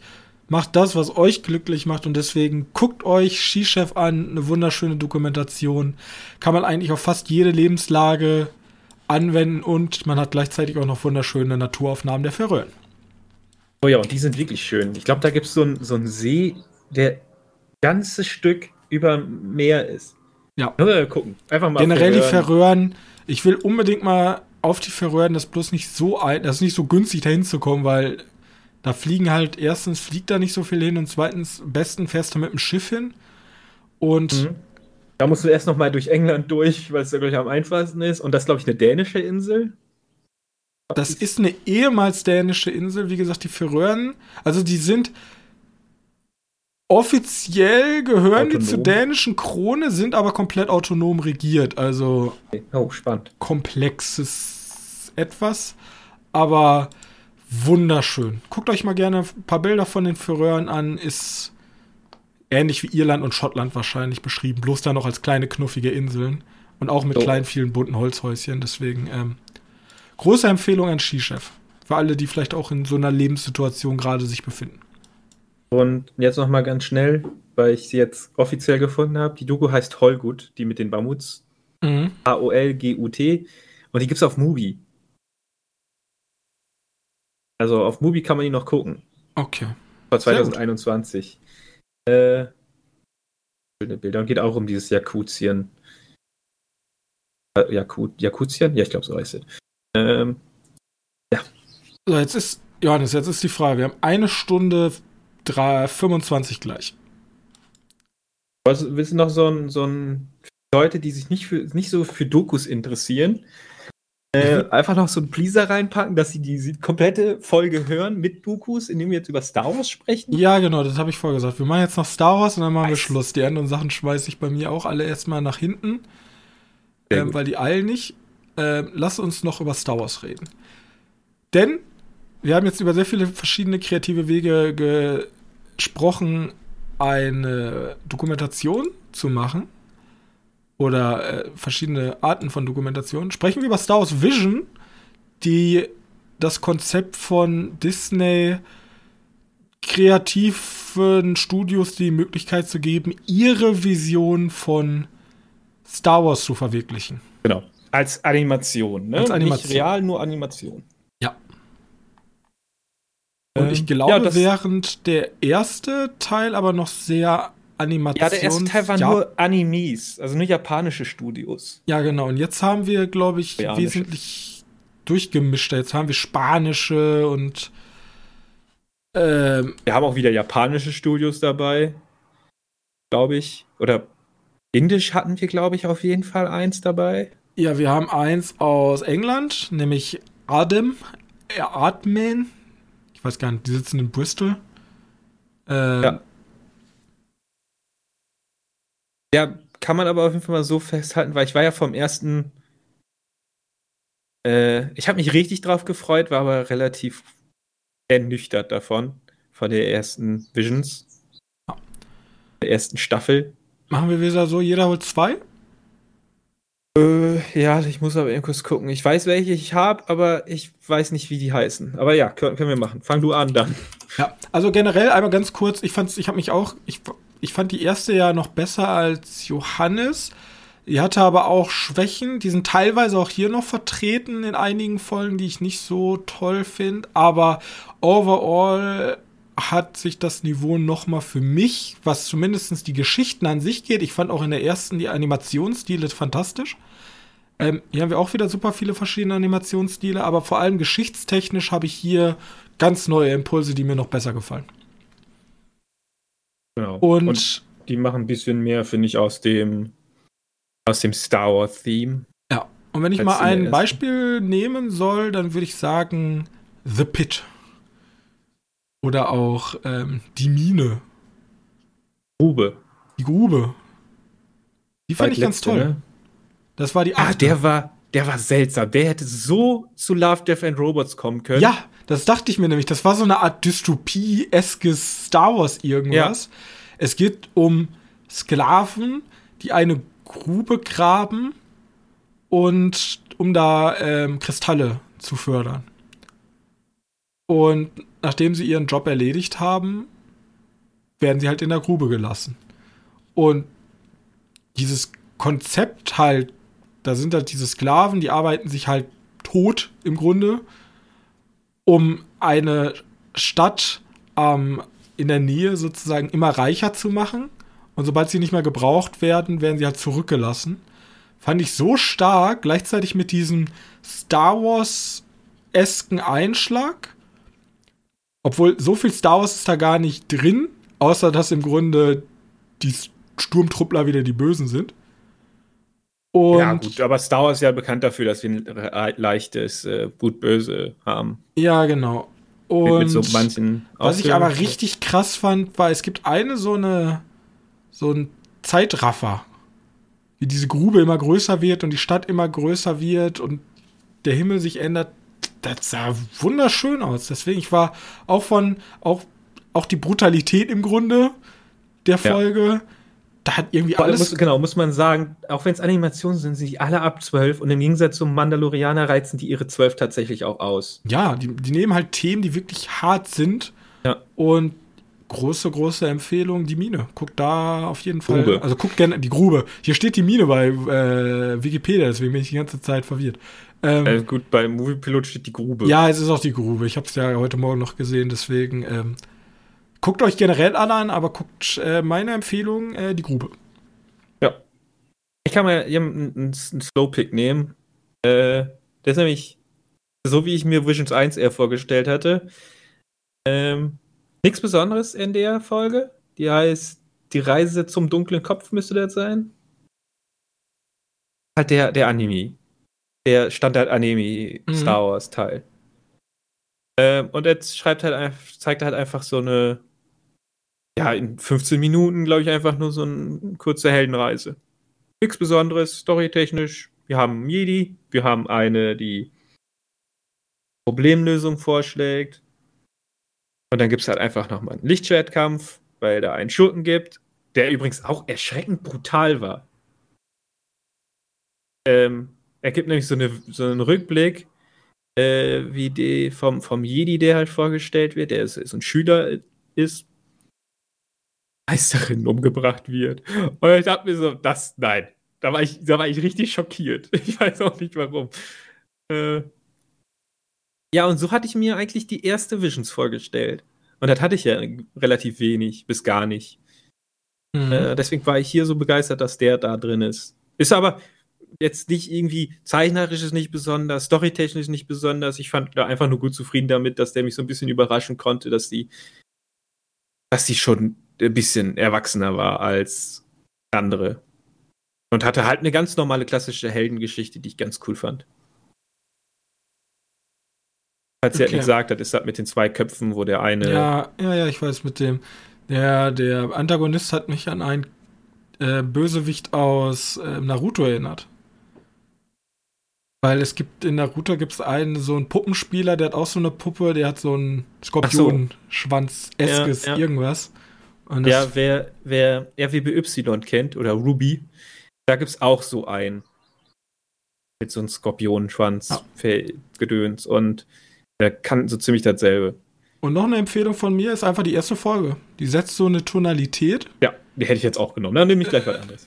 Äh, die setzt eine Tonalität, die heißt, glaube ich, einfach nur Sif. Äh, Sif Sif. Sif Sif. Glaube ich wohl. Ich glaube einfach Sif Sif. Und da geht es um ein, eine ehemalige Sif. Die. Die ähm, Künstlerin oder die, die äh, zu ergründen versucht, ähm, wo, wie, wie, wie sie Kunst wahrnehmen kann und mhm. wie sie selbst als Künstlerin wahrgenommen werden will. Ja, und, aber jetzt nicht die Besonderheit, die ist halt mehr oder weniger korrumpiert mit der dunklen Seite der Macht und deswegen ist bei der alles, wird alles so schwarz. Ja. Ihre Kunst. Also sie, sie will und sich eigentlich davon loslösen und versucht verzweifelt Farbe in mhm. ihre Bilder zu bringen, bloß aufgrund ihrer Vergangenheit und ihres Wesens als Sith oder als ehemaliges Sith ist halt alles verdunkelt. Und der Film spielt dann also damit, dieses Standard-Theme kommt auch, kam ja auch bei deiner gerade genannten Folge vor. In allem Guten ist auch was Böses, in allem Bösen ist auch was Gutes. Und ja. du brauchst halt Dunkelheit, um auch Farbe zu erzeugen. Ähm, zu kriegen, ja, genau. Deswegen, und diese Folge ist halt in so einer künstlerisch esken Animationsart inszeniert, mit so ganz viel Pastell und Wasserfarben, ja, Landschaften. Einfach nur dieser Anfang, wo diese, dieser Droide da durch diese Gänge rollt und du hast nichts außer das Weiße und so komische, leichte Striche von den Konturen von dem Raum, die überhaupt keine Tiefe geben. Also sieht einfach mega sieht, gut aus. Sieht das unfassbar gut aus und Und dann, ja. und dann kommst du, dann kommt, nämlich da habe ich mir mitten in der Folge gedacht, wenn die nämlich dann auf, den, auf die Oberfläche von den Planeten mehr oder weniger kommt, gedacht, warum fällt denn das denn bei den, bei den Realfilmen nicht ein, dass man so einen kreativen Planeten mal nimmt? Wir haben, ja, da habe ich mir auch gedacht. Wir haben, der kreativste Planet in Star Wars ist theoretisch Salz, das aussieht wie, äh, wie Schnee. Also, come on. Das ist der kreativste Planet, den Disney geschafft hat zu machen. Vielleicht noch diesen, diesen Schiffplaneten aus dem letzten Teil, wo nur Stein ist und der gewittert die ganze Zeit. Ähm, ich weiß nicht, ob die das kostensparmäßig machen, weil man könnte ja auch so was machen wie äh, Avatar-esk, weißt du, so ein Dschungelplanet. Genau. Ja, gut, da ist wahrscheinlich arschteuer. Das ist wahrscheinlich arschteuer, aber ja, ich finde auch bisschen, also Wüstenplanet, Eisplanet, da ist Coruscant schon so das Interessanteste, wo du denkst, oh, große Stadt, da passiert wenigstens was. Genau. Aber gerade hier auch mit diesen Monden, die sich dann ja, so übereinander legen. Asteroid oder so, aber ja, ist einfach richtig krass gewesen. Ja. Und das hat mich, das hat mich dann, also die Folge war auch dann direkt so, die setzt so eine Tonalität und da weiß man direkt, okay, ich will mehr. Ich habe mir nämlich bei der, ich, ich, zu der Zeit, wo ich sie gesehen habe, habe ich die noch nicht geschrieben. Als die zweite gesehen habe, die will ich nämlich jetzt noch ins Rennen schmeißen. Äh, die Kriecherkluft äh, ist von dem, weiß nicht, ist das das Animationsstudio, was diesen Wolf-Film gemacht hat? Oder? Cartoon Saloon. Ich kann mich kurz äh, schlau machen. Wie denn? Woher weißt du denn, wer, wer die gemacht hat? Steht das daneben? Auf Wikipedia steht das. Cartoon Saloon. Ach, die haben. Ja, haben sie gemacht. Die haben Wolfwalker Wolfwalkers. gemacht. Wolfwalkers. Ja. Oder auch diesen, die Brotverdiener. Der steht immer noch auf meiner Watchliste. Ich habe den bis jetzt immer noch nicht gucken können glaube, den gibt es auch bei Amazon, ne? Ja. Äh, bei Apple TV, meine ich. Ne, bei Apple TV, bei Netflix, glaube ich. Wolfwalkers? Nee, Brotverdiener. Achso, Brotverdiener. Ja, weiß nicht. Keine Ahnung. Äh, Wolfwalkers gibt es auf jeden Fall bei Apple TV und den habe ich nicht geschafft zu gucken, aber ich wollte den so gerne gucken. Äh, habe ich einfach. Genau, und davon ist jetzt auch hier die, die, die zweite Folge. Äh, die Kriecherkluft. Und ist auch so über Kids, die irgendwie mehr oder weniger Sklavenarbeit machen. Das Sklaventhema ist irgendwie groß generell in dieser in, in Star Wars sowieso, ja. Und der auch, der Planet wieder, genial wie der ausschaut. Du dachtest so ein bisschen ja. an diesen, erinnerst du dich bei Love, Death and Robots mit den, mit den, mit den Walfangfängern, da die über diese Eisfläche laufen? Ja. So, an dem hat er mich erinnert. Ich hab, ich musste sofort tatsächlich an, ähm, also jetzt kommen wir nicht mehr drauf. Äh, hier, Limbo, der, der ja, Nachfolger. Ja, relativ düster, aber richtig schöner Nachthimmel. Ähm, und, und die fahren da halt her und da gibt es so ein paar richtig, richtig geile Shots. Und die suchen halt so eine, in der Folge suchen die halt so eine Mine. Oder gehen die halt in so eine Kluft. Da soll es spuken. Weil die Kinder sollen ja ferngehalten werden, aber ja, die genau, werden die ganze so eine, Zeit. Äh, wie sagt man, so eine Urban Myth oder. Ja, ja, so ein. Mutprobe. Mutprobe, genau. Und unsere, unsere Protagonistin wird davon angelockt, weil da drin sitzt halt einfach ein Sith. Mehr oder weniger ein Sith. Irgendwie ein verrückter Geistdämon mit einem Lichtschwert. ich glaube, ähm, einfach ein wahnsinnig gewordener Sith. Genau, und ist ein Sith, ne? Ein Schurke. Und die besiegt sie dann mehr oder weniger. Spoiler jetzt einfach mal die Folge. Äh, und dann kommt ganz zum Schluss, kommt halt literally einfach ein Sith an. Und dann hast du nicht mal so ein Happy End, so mit allen von denen geht's gut, sondern nee, nur unsere Protagonistin kommt weg oder geht weg. Äh, geht aber zu den Siths, also zu den theoretisch Bösen. Weil sie halt geschafft hat, diesen, diese Frau, die war halt literally einfach nur eine Frau, die so ein bisschen. Ja, vor allem war ja auch ist. abgesprochen, also sie wird ja aktiv dahin gelockt. Das stellt genau, sich ja später raus. Und auch, ja, hat die einfach umgebracht. es ist faszinierend. Da war mal, war mal ein bisschen was anderes und ab da war ich dann richtig hooked. Da habe ich dir dann auch geschrieben. Ja, deswegen große Empfehlung äh, Star Wars Vision 2. Ich würde mich auf Vision 3 freuen. Zumindest haben die ein schnelleres Takt. Sind nicht schneller als Love, Death and Robots. Ja, ich weiß nicht. Love, Death and Robots eigentlich um? Weiß ich nicht. Glaub, da ist ja die dritte Staffel jetzt gewesen und Netflix macht ja immer nur drei Staffeln. Ich meine, ein bisschen schade, es weil kommt jetzt die sechste Staffel von Black Mirror, also. Ja, manche Sachen haben es geschafft, aber die meisten ist over dann. Vielleicht kriegen wir noch mal eine vierte Staffel, vierte? Fünfte Staffel Love, Death and Robots. Ne, eine vierte Staffel Love, Death and Robots. Oh, dann kommt eine. Ich glaube, da kommt eine. Die haben hier. Ja, das ist sehr erfolgreich gewesen. Das ging, glaube ich, auch. Ja. Gut. Äh, aber wie wir sehen, Animationsfilme, auch wenn langsam. die nicht immer komplett kinderfreundlich sind und selbst die Star Wars Sachen waren jetzt auch nicht die kind kleinkinderfreundlichsten. Da waren ein paar kleinkinderfreundliche drin, aber ich würde die, die schon ab 12. Also ich, ich würde sagen Young Adult, ja. Young Adult, genau.